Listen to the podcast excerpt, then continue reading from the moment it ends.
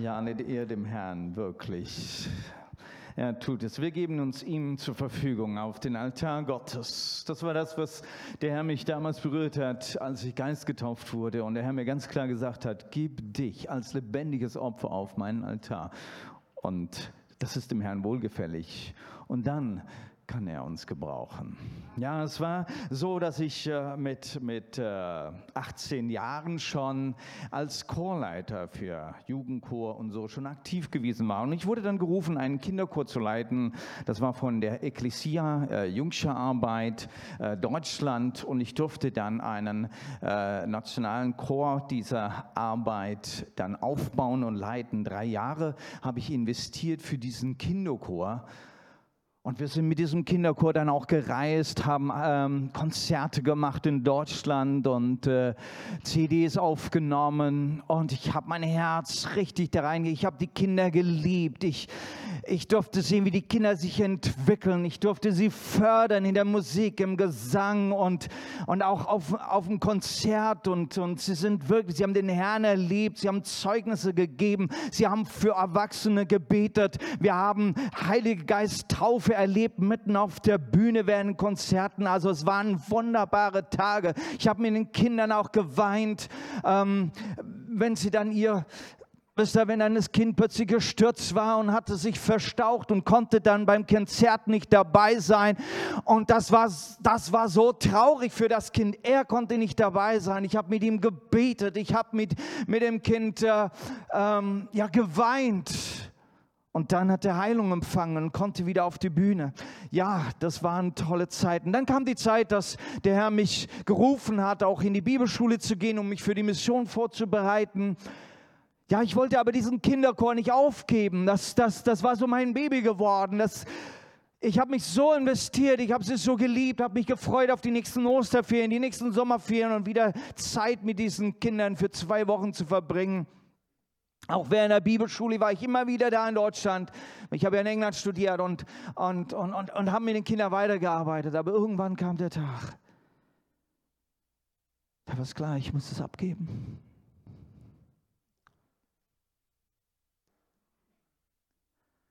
Ich wollte nicht. Es ist mir so ans Herz gewachsen, das waren meine Kinder. Und ich wusste, es war kein anderer Weg mehr. Ich meine, ich musste ja weiter. Es ging ja dann irgendwann in die Mission und mit ganz schwerem Herzen habe ich dem Leiter gesagt, ich gebe es ab. Aber bis ich zu diesem Zeitpunkt, zu dieser Entscheidung gekommen war, habe ich zum Herrn geschrien, Herr, ich kann nicht. Und dann hat der Herr mir eine Geschichte gezeigt in der Bibel. Wo ein Mann namens Abraham vom Herrn gesagt wurde, gib mir dein Liebstes. Gib mir dein Liebstes. Das war Abraham. Darf ich mal den Remote haben? Und als ich das vom Herrn gehört habe, wusste ich, was ich zu tun hatte und Danach fiel es mir leicht. Ich habe es dem Herrn gegeben. Und wisst ihr, was danach geschehen ist? Der Chor hat einen Chorleiter bekommen, den ich selber geschult habe. Und der hat den Chor tatsächlich einen Level weiter genommen. Die CD, die sie danach gemacht haben, noch viel schöner. Was der Herr da machen kann, wenn wir das, ich darf dienen, aber ich darf es auch wieder abgeben für den Herrn. Jetzt starten wir mal die PowerPoint. Genau, mein Thema, die beste Versorgung. Die beste Versorgung und ähm, mal schauen, ob wir es hinkriegen. Wo muss ich den draufdrücken? Nach rechts, denke ich. Ja, so. Ähm, nimm deinen Sohn, so spricht ähm, Gott zu Abraham, deinen einzigen, den du lieb hast, den Isaac, zieh ihn ins Land, zieh ins Land Moria und opfere ihn als Brandopfer auf dem Berg, den ich dir zeigen werde. Wow, das war sehr einschneidend. Und ich denke, wenn du das jetzt so liest, dann denkst du, Mensch, so ein Opfer.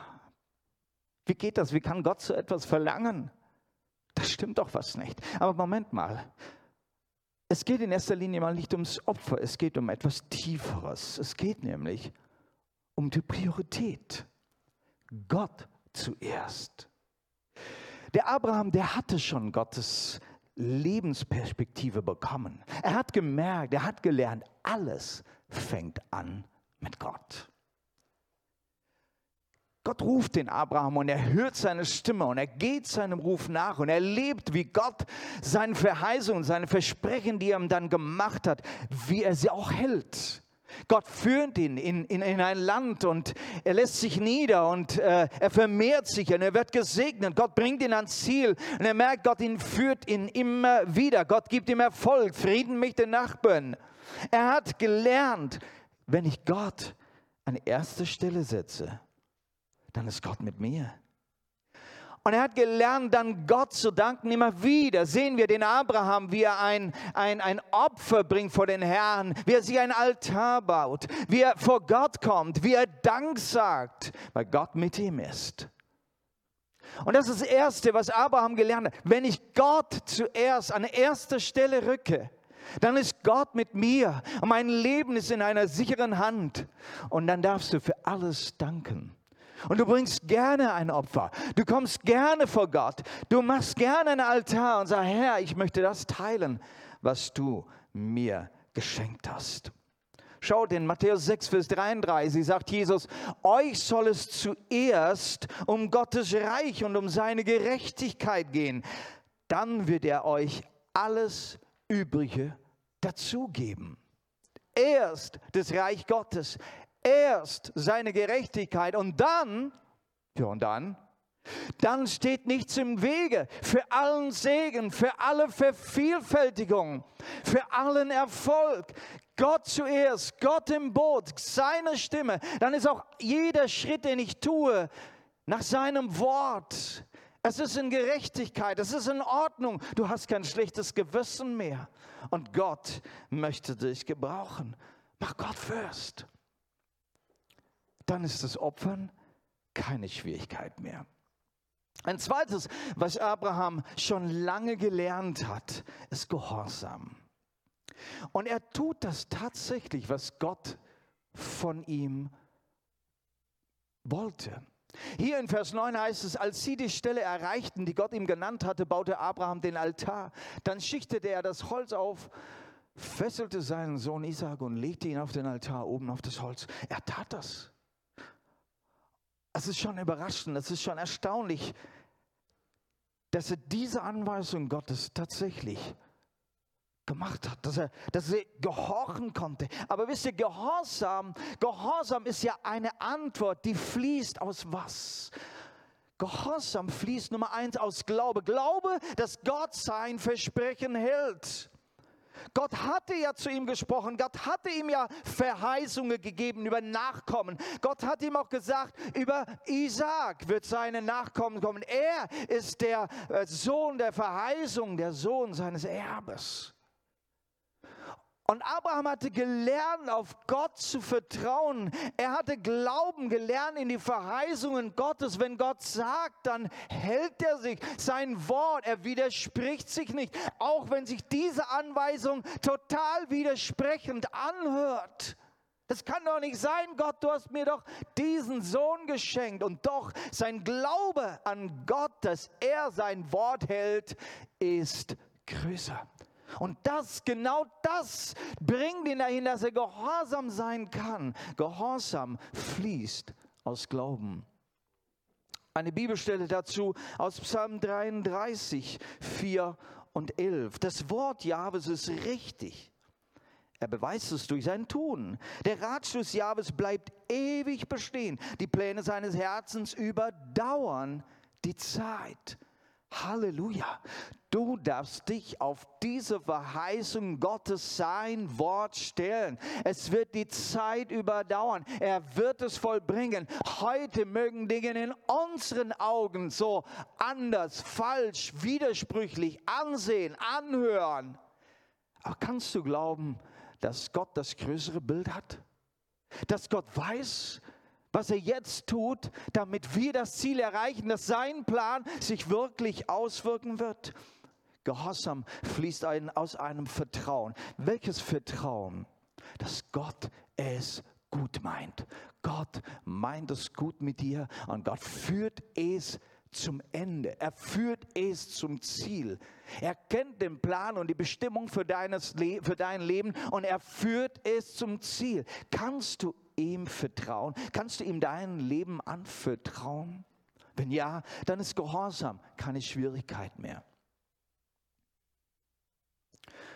Gehorsam muss also mehr sein. Gehorsam muss eine Beziehung sein.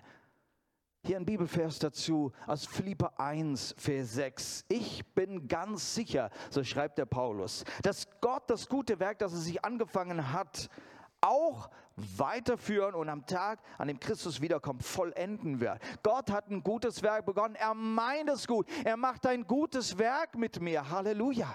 Er piesagt mich nicht, er drückt mich nicht runter, er fordert von mir nicht Dinge, die, die, die für mein Leben nichts wert sind.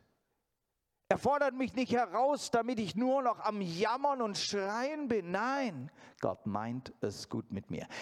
Er hat das Ende nämlich schon in Sicht. Er weiß, wo es hingeht. Er hat dieses Ziel in Sicht. Er meint es gut und er führt es gut hinaus. Und diesen Glauben, ich bin so überrascht, dass Abraham schon so einen Glauben hatte. Er wusste nicht so viel über diesen Gott Bescheid, wie wir heute wissen.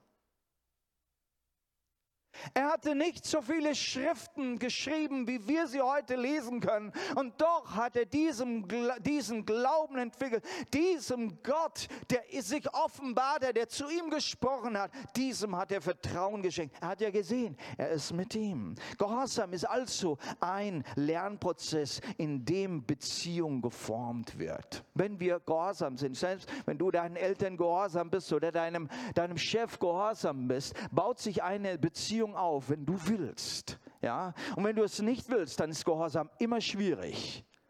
Dann machst du es immer mit, äh, mit, mit, mit äh, wie sagt man, mit Unlust und Unfreude und hast immer was zu kritisieren und auszusetzen, warum das jetzt wieder Blödsinn ist und warum man das nicht machen sollte und warum das jetzt gerade nicht die richtige Zeit ist und warum sowieso gerade ich das machen soll.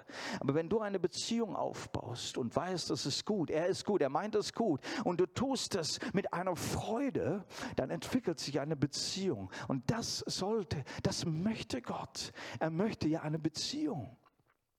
Wir erleben das mit unseren Kindern, wenn die Kinder das tun, was wir, was wir ihnen gerade gesagt haben, ja. Und dann ist es ein gutes Gefühl, ein Liebesgefühl, eine Freude, ja. Und dann, dann redet man gut miteinander und freut sich miteinander. Dann geht's weiter, machst dem Kind gerne eine Freude und so weiter. Ihr Eltern, ihr wisst, was ich meine.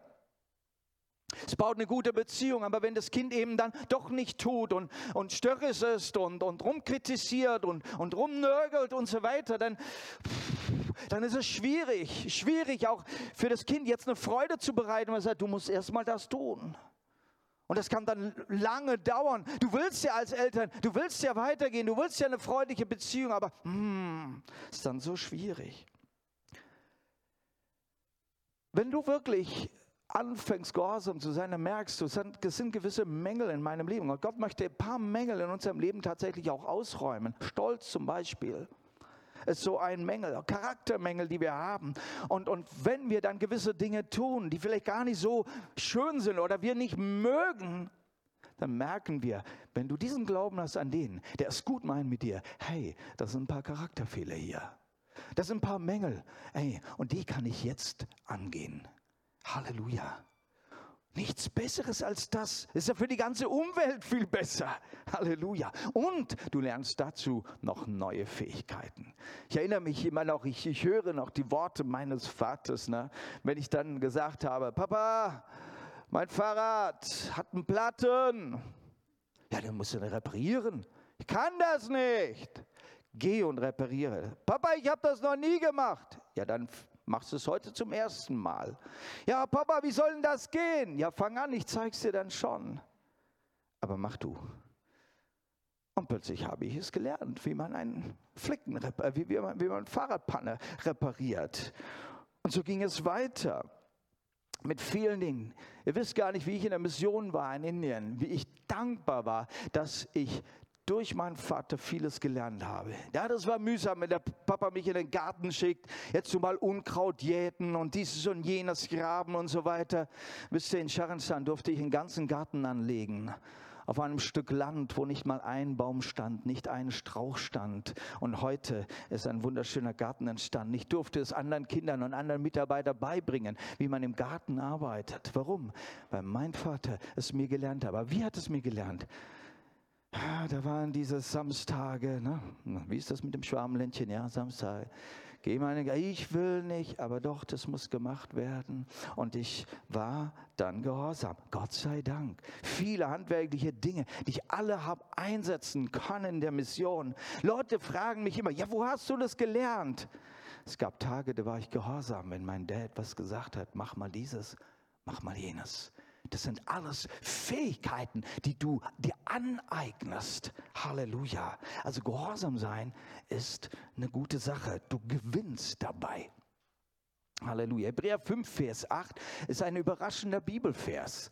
Obwohl er Gottes Sohn war, das ist Jesus, hat er an dem, was er durchmachen musste, gelernt, was Gehorsam bedeutet durch das, was Jesus durchmachte musste, erstens hier auf die Erde zu kommen, Knechtsgestalt anzunehmen und dann die Menschheit, so bös wie sie ist, er musste darin leben, bestehen. Und dann, ihr wisst, es ging bis zum Leiden und Sterben am Kreuz.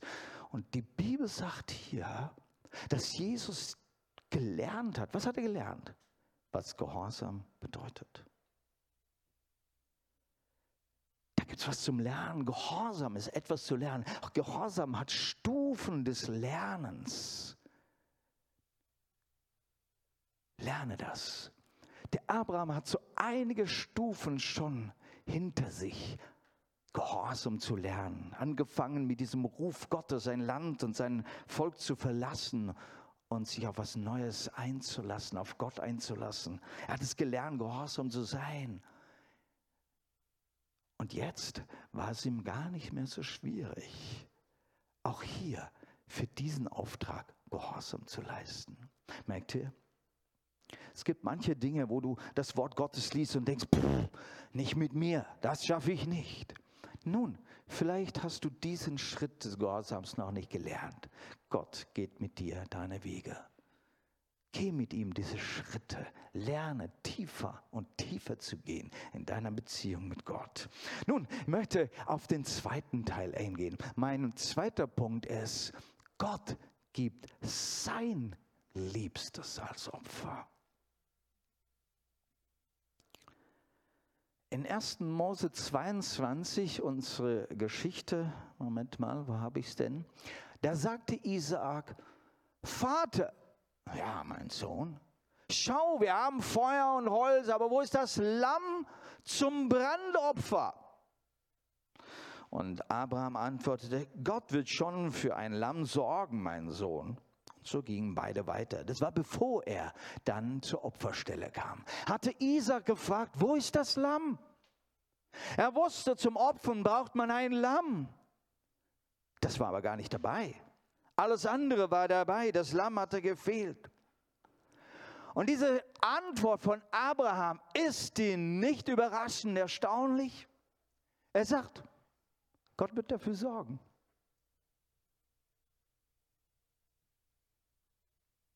Gott hat ihm ja gesagt, er soll seinen Isaac auf diesen Opferaltar legen. Aber was ist in Abraham geschehen an diesem Moment? Er kannte seinen Gott. Er vertraute ihm, ein Gott, der versorgt. Er hat ihn kennengelernt. Gott tut, was er verspricht. Er hat ihn kennengelernt, dass er ein Versorger ist. Er hat ihm Land gegeben, er hat ihm Segen gegeben, er hat ihm Wachstum gegeben, er hat ihm Gunst mit den Nachbarn gegeben. Er ist ein Gott, der versorgt. Er hatte keinen Sohn, auch Gott hat dafür gesorgt und hat ihm ein Geschenk gemacht und ein Sohn über ganz übernatürliche Weise, ein Sohn der Verheißung. Gott ist ein Versorger. Das hat der Abraham gelernt in vielen, vielen Jahren, dass Gott zu seinem Wort steht und er versorgt mich, auch wenn es Jahre des Wartens sind, aber er versorgt. Halleluja. Und an dieser Stelle, wo der, der Sohnemann fragt, da fehlt doch noch was. Fehlt was? Kein Problem. Gott ist ein Versorger. Du darfst dir das jetzt mal sagen. Wir haben so manche Mängel. Es gibt so manche Dinge, die bei dir fehlen, wo du hm, hätte ich nur dieses oder jenes. Gott versorgt. Gott weiß schon, was du brauchst und es kommt zur rechten Zeit. Abraham war sich so sicher, keine Sorge, keine Frage, keine Unruhe, keine Angst, keine Sorge, denn Gott weiß, wann er zu versorgen hat. Halleluja. Gott wird für dich sorgen. Wenn er bis hierher versorgt hat, dann wird er es auch weiter tun. In äh, Was sollte die Versorgung sein? Die Frage war nach einem Lamm. Isaac hat nach einem Lamm gefragt.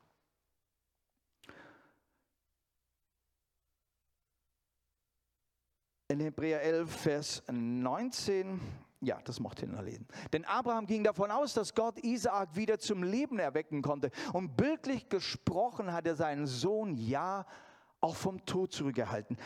Hebräer dann im Neuen Testament redet darüber, über den, den Abraham, was für einen Glauben er hatte und sagte, an dieser Stelle hatte der Abraham so eine wahnsinnige Überzeugung, dass Gott auch meinen Sohn von den Toten erwecken kann. Er ist so ein Versorger. Er kann mir meinen Sohn auch von den Toten wieder zurückgeben. So ein Versorger ist er. Nicht der, der Tod ist nicht das Ende für Gott. Halleluja.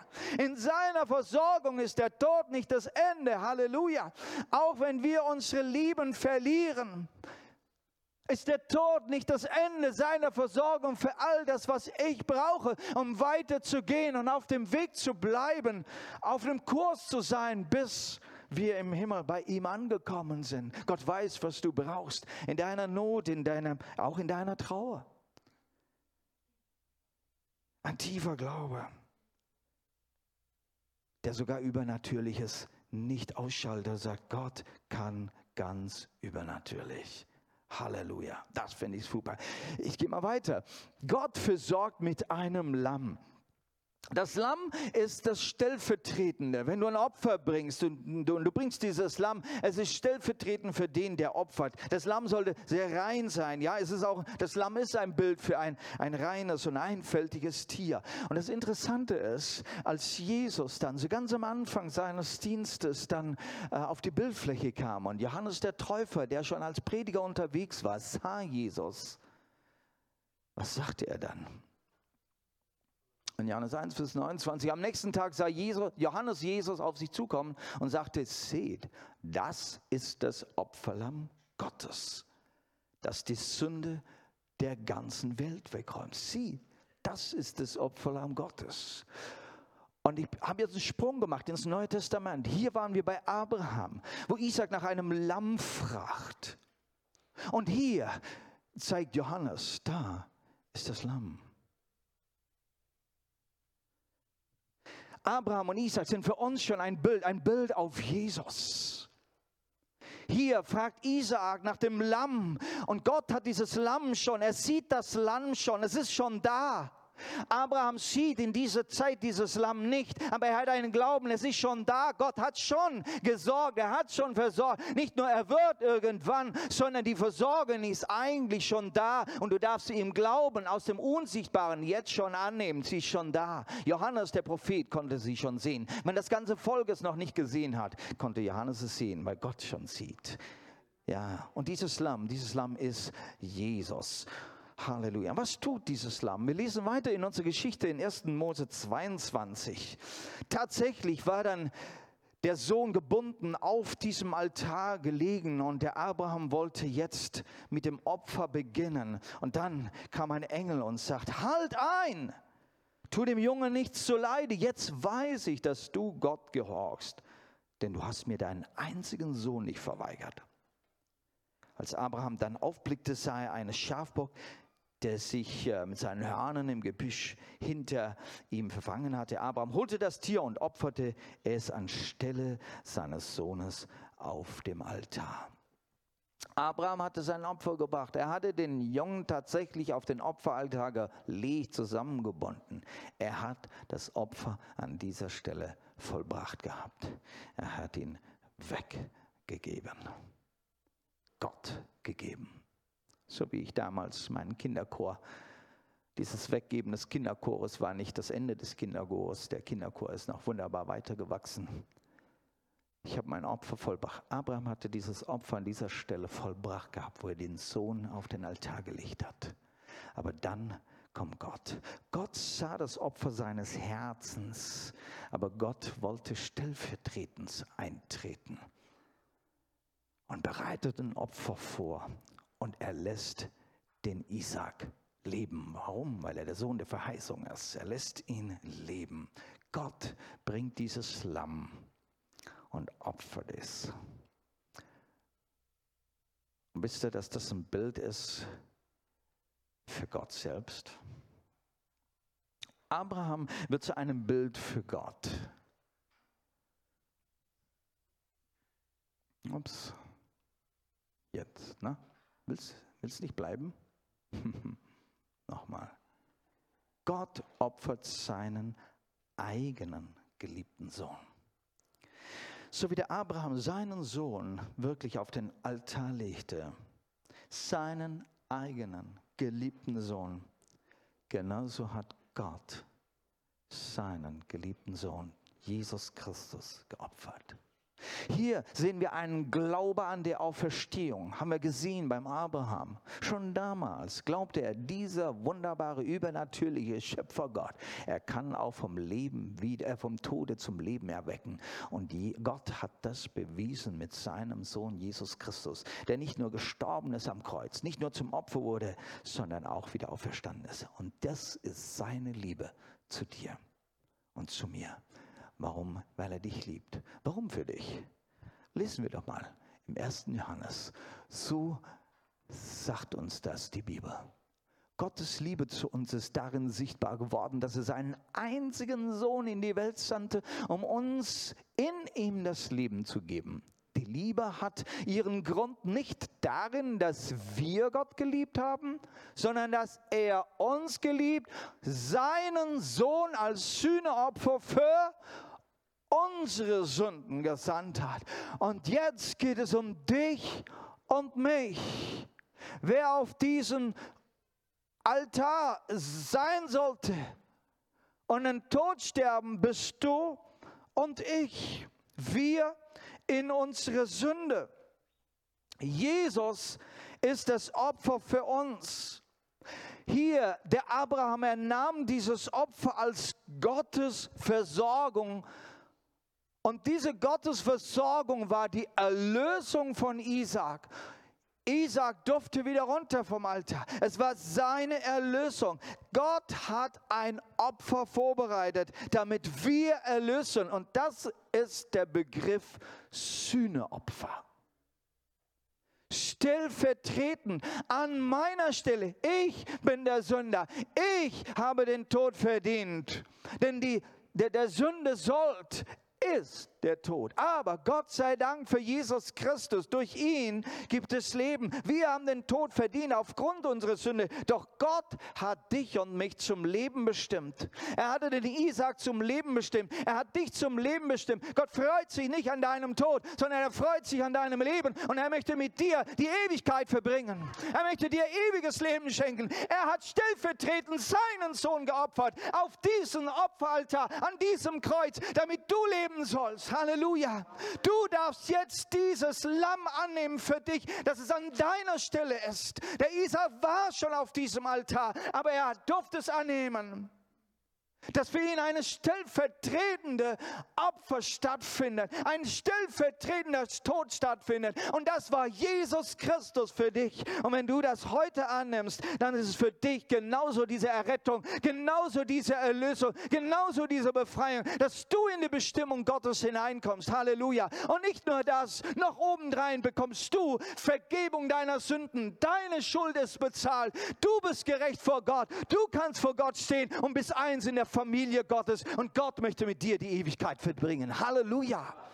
Das ist Jesus für dich. Ich möchte noch lesen aus, aus äh, 2. Korinther 5, Vers 21, ich glaube, ich bin zu ungeduldig heute.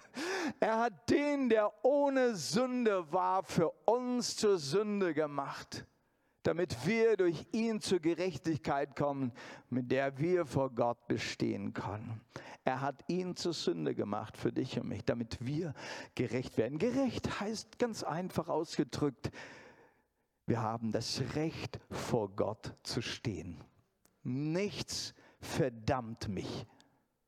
Nichts steht mehr gegen mich. Gott wird nicht mehr die Finger gegen mich richten und irgendwelche Sünden und Mängel aufweisen. Mein Recht vor Gott zu stehen und Gemeinschaft mit ihm zu haben, das ist Gerechtigkeit. Mal ganz kurz und einfach zusammengefasst. Bin gerecht gemacht, darf vor Gott stehen. Und hier nochmal ein Bibelvers, mit dem ich dann zum Schluss kommen möchte. Das ist wohl einer der tiefsten Bibelverse, um das zu verstehen, was Jesus gemacht hat. Doch man hat ihn, das ist eine Verheißung, eine Prophetie von Jesaja über Jesus. Doch man hat ihn durchbohrt, den Messias, wegen unserer Schuld, ihn wegen unserer Sünden gequält. Für unseren Frieden ertrug er den Schmerz und wir sind durch seine Striemen geheilt. Für wen hat er dieses gelitten? Für wen wurde er dieses Lamm, das geschlachtet wurde? Für wen wurde er geopfert? Was heißt es hier? Für uns, für deinen Frieden, für dein Shalom. Und Shalom ist mehr als ein Friedengefühl im Herzen. Es ist dein ganzes Wohlempfinden und Wohlergehen, Geist, Seele und Leib. Für dein Shalom ist er gestorben. Halleluja. Können wir das gemeinsam sagen? Jesus, du bist für mein Shalom gestorben, dass ich leben kann. Ich danke dir, Jesus. Und durch seine Wunden sind wir geheilt. Heilung fließt durch dich. Wow. Er hat dich erlöst, dass du nicht sterben musst, den ewigen Tod. Aber mit dem, mit seiner Erlösung hat er noch mal was gemacht. Er hat dir Frieden geschenkt. Absolutes Shalom. Heilung ist da durch Jesus. Halleluja. Ich möchte zum Schluss kommen. Dürft schon nach vorne kommen und die Musik einsteigen. Abraham ernannte diese Städte. Gott sorgt vor. Unser Thema für heute heißt die beste Versorgung. Gott sorgt vor. Er hat, was du brauchst. Und das Beste, die wichtigste Versorgung, dass wir Zukunft haben, Leben statt Tod. Das ist die beste Versorgung. Und dann fließt alles andere. Der Tod Jesu ist Gottes Versorgung für dich. Frieden, Wohlergehen, Vergebung, Heilung, alles. Es ist Gottes Versorgung für dich. Halleluja. Sagen wir Danke für Jesus. Danke für deine Versorgung. Alles andere fließt von da. Denk daran, Gott fürst sein Reich zuerst. Alles andere fließt dann. Zuerst kommt dein Opfer, dein Liebstes. Das haben wir heute gelernt. Deine Prioritäten, dein Stolz, deine Kontrolle, deine Herrschersucht, dein Egoismus, bring es. Bring dein Liebstes vor den Herrn. Lass Gott es haben. Gibt da etwas, gibt es etwas, wo du dran festhältst, wo du sagst, das ist mir so wichtig, ich kann es nicht hergeben.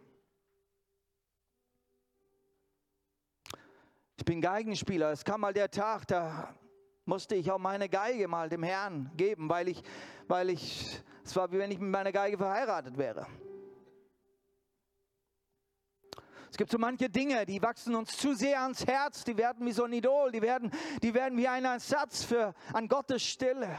Es ist Zeit, dass du damals sagst, Herr, ich tue das mal auf den Opferaltar. Ich will ganz bewusst wieder dich zuerst. Und dann kommt Gott und er sieht dein Herz, wenn du es ihm hingibst. Und wenn du es ihm hier heute hingibst und sagst, Herr, ich gebe es auf deinen Altar, dann sieht Gott dein Herz. Er sieht es, wenn dein Herz es loslässt. So wie er den Abraham gesehen hat, wie er seinen Isaac losgelassen hat. So wird es auch bei dir sehen. Und dann nimmst du Jesus und er hat alles bezahlt. Halleluja. Möchtest du nicht Jesus in dein Leben hineinnehmen? Schließ doch mal die Augen jetzt. Lade dich mit ein. Wenn du diese Botschaft hörst, ist es dir zu Herzen gegangen. Es gibt jemand, der an deiner Stelle bezahlt, das Opfer nimmt, damit du leben kannst, frei sein kannst. Ich möchte dich jetzt dazu einladen. Willst du Ja sagen zu Jesus? Willst du sein Opfer annehmen für dich? Dann tu es jetzt. Du kommst jetzt vor Gott. Sag, hier bin ich. In meiner Sünde. Hier bin ich mit meinem Vergehen, meine Mängel, Ungerechtigkeit, Schuld und Schande. Ich komme. Ich habe Tod verdient, aber Jesus ich habe verstanden, dass du für mich gestorben bist. Du bist für mich Sünde geworden. Bitte vergib mir. Lass einfach mal die Augen geschlossen halten und, und, und ich möchte einfach fragen jetzt hier im Raum, wenn du jetzt angesprochen bist und sagst, ja, ich brauche Jesus, ich möchte Jesus jetzt als mein Lamm, als mein Opfer an meiner Stelle, ich möchte ihn annehmen möchte seine Vergebung und seine Heilung und seine Wiederherstellung und seinen Frieden annehmen. Möchte Gott danken, dass er mein Leben rettet und mich erlöst. Dann, dann streck doch mal deine Hand, streck deine Hand, wenn du dieses Gebet jetzt beten willst. Amen.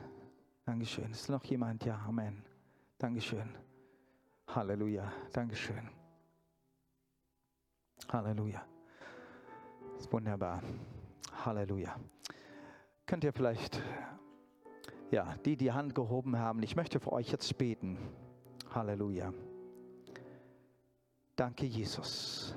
Herr, ich bitte jetzt um deinen Frieden. Vielleicht könnt ihr mit mir jetzt ein Gebet sprechen. Ja, ich lade euch ein, mit mir das Gebet zu sprechen, einfach mir nachzusprechen das ist ein Gebet, wo du dich hingibst. Und wenn du noch dabei bist am Livestream und du möchtest dein Herz Jesus geben, wie jetzt auch hier manche Leute ihr Leben, ihr Herz Jesus geben und ihn einladen in ihr Leben, dann tu das auch. Bete mit mir. Jesus, ich danke dir, dass du für mich gekommen bist, für mich gestorben bist, für mich auferstanden bist Du hast für meine Sünde bezahlt. Den Tod, den ich sterben sollte, den hast du genommen. Du bist mein Lamm. Du bist mein Opfer. Und durch dich lebe ich. Ich empfange jetzt Leben von dir. Ich empfange Vergebung von dir. Ich empfange Frieden mit Gott von dir. Und ich danke dir von Herzen, dass du mich erlöst hast. Von nun an möchte ich mit dir und für dich leben. In Jesu Namen. Amen. Amen. Preis dem Herrn.